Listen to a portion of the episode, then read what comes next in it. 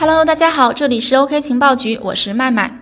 今天呢，跟大家聊点轻松的，就是如何向圈外亲朋好友解释炒币这件事儿。因为上周和朋友聚会讲到炒币这件事儿的时候呢，很多朋友不相信，还有嗤之以鼻的。朋友倒还好，过年回家跟亲戚说，本来其乐融融的氛围呢，说起炒币就变得有那么一丝丝尴尬和警觉。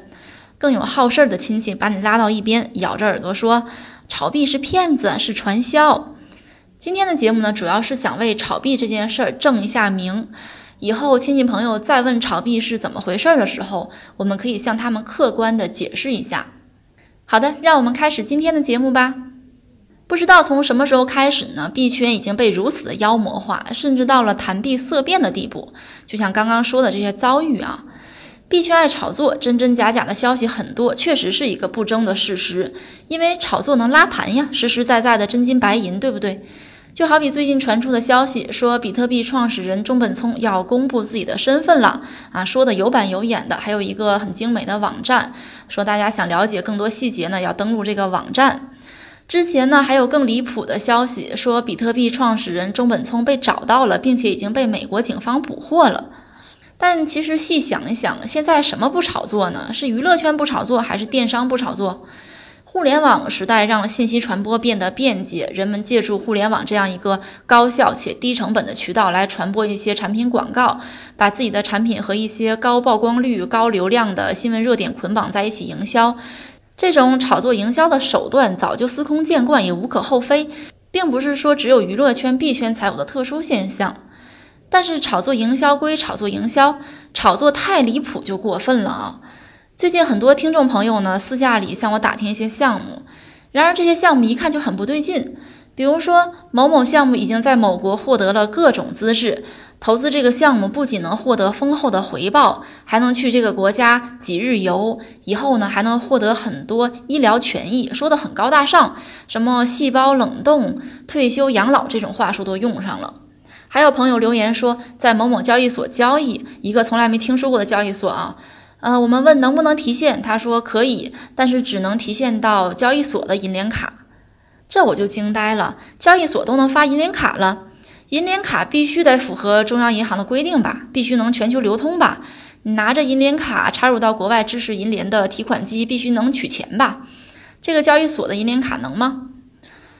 看到这些朋友的留言，才知道原来大家接触的炒币是这样的。终于明白为什么币圈现在被妖魔化的这么严重了。可能大家在某个小网站上看到一些个小广告，或者在贴吧上看到一些托的安利，就急急忙忙入圈了。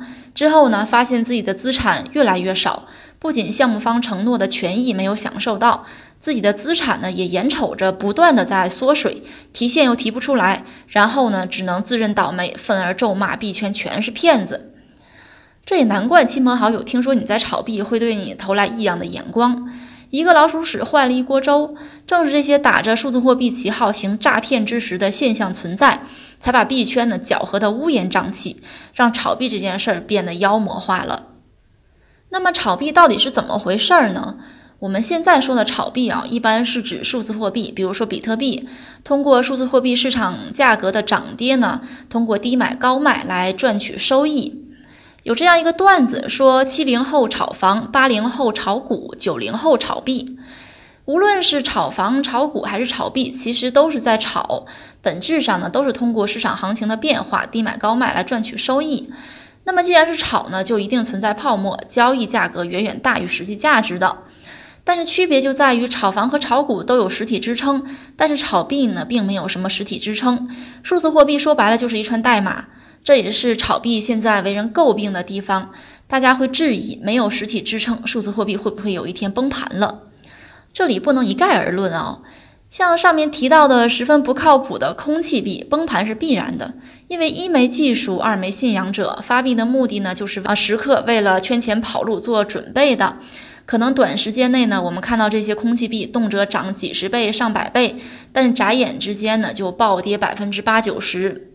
空气币控盘太强了，大资金都集中在庄家手里，庄家低价买入呢，然后把价格拉得很高，散户看到喜人的涨势，会有一种不上车错过一个亿的心理去接盘。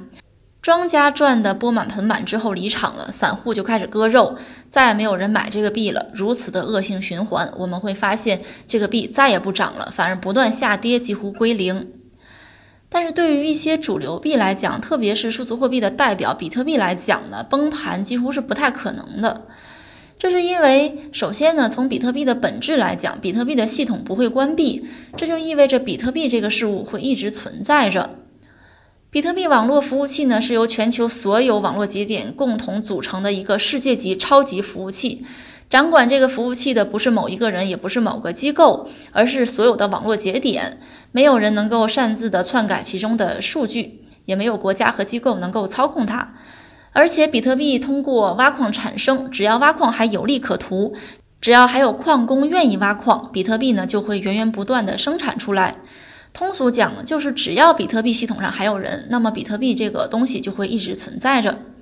可能大家会说，光存在还不够，还不足以说明它不会崩盘呀。下面我们从投资者这个角度来讲一讲，为什么比特币几乎不大可能崩盘。从投资者角度来讲呢，目前比特币的投资者一直在增加，持币用户越来越多，持币范围也越来越广。比特币已经演变成一种新型的投资工具，不仅拥有众多散户投资者，大型机构也开始入场。有一个数据服务研究机构啊，曾经对2019年上半年比特币链上交易地址做了一个调查。调查显示，上半年比特币新增地址和活跃地址持续增多，半年新增地址涨幅为百分之三十一点六七，半年平均日活地址涨幅为百分之三十九点三三。此外呢，比特币筹码有向千万美元级聚拢的趋势，散户投资者和机构入场呢，能够大大促进比特币市场的流通度。当比特币具备流通量和买卖的时候呢，这本身就是价值的体现。另外，玩家永不为奴，玩家不可能允许自己手中千万美元级别的比特币变成一堆垃圾，对不对？最后呢，从应用场景来讲，目前很多黑产都需要大量的比特币，比如说暗网啊、洗钱啊等等。这些黑产因为本身是违法的，用法币交易呢很容易暴露，所以他们倾向于选择匿名性很强、共识度很高的比特币作为支付手段。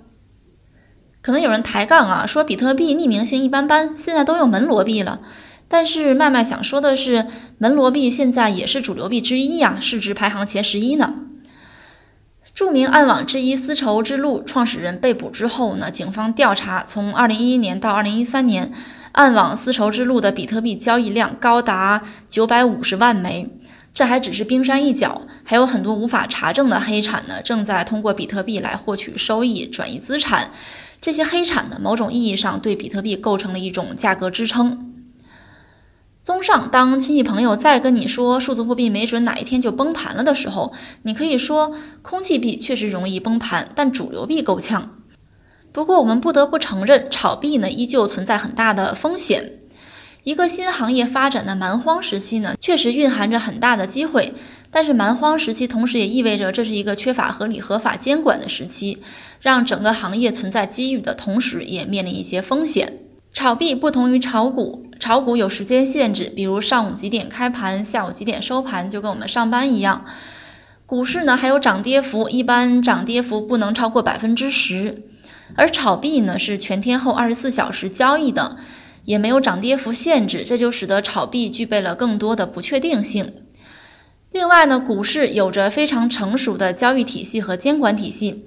我们大陆股民基本上就是在沪交所和深交所进行交易，交易受到证监会的监管。但是对于炒币来讲呢，目前大大小小的交易平台很多，因为尚处于监管盲区，使得很多交易平台打着数字货币的旗号，行传销、诈骗、资金盘之实。这里建议大家炒币要选择一些老牌的一线的交易平台，比如 OKEX。这样的交易平台呢，技术过硬，用户庞大，安全系数比较高。另外呢，炒币对人的心理考验非常大。对于一些投机主义者来讲，恨不得赌上所有的身家去梭哈，企图在短期内呢赚取暴利。这种行为是非常危险的。我们常常看到一些新闻说炒币炒得家破人亡，这其实并不是炒币本身的祸害，而是投资者没有调节好自身的心理，没有做好仓位控制。盲目梭哈或者去做一些高倍的杠杆，这样的行为呢，都是风险非常大的。任何事情都有两面性，有好的一面，也有坏的一面。所以呢，对于炒币这件事儿，我们也应该客观的看待，不盲目肯定，也不盲目否定。我们可以积极参与到这一新鲜事物中，但一定注意好风险把控，不要盲目梭哈。好的，今天的节目就到这里啦。这里是 OK 情报局，我是麦麦。大家有什么想讨论的、想了解的，可以加我的微信幺七八零幺五七五八七四。好的，我们下期再见哦。